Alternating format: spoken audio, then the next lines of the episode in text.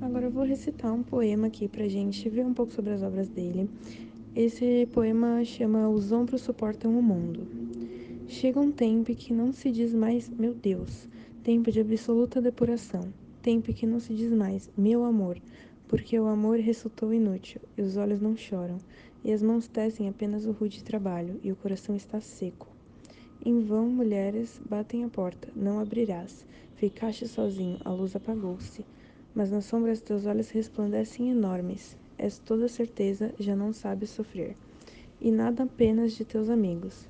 Pouco importa a velhice, a velhice. Que é velhice? Teus ombros suportam o mundo, e ele não pesa mais que a mão de uma criança.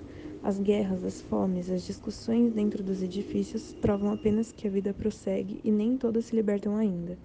Alguns, achando bárbaro o espetáculo, prefeririam os dedos delicados morrer.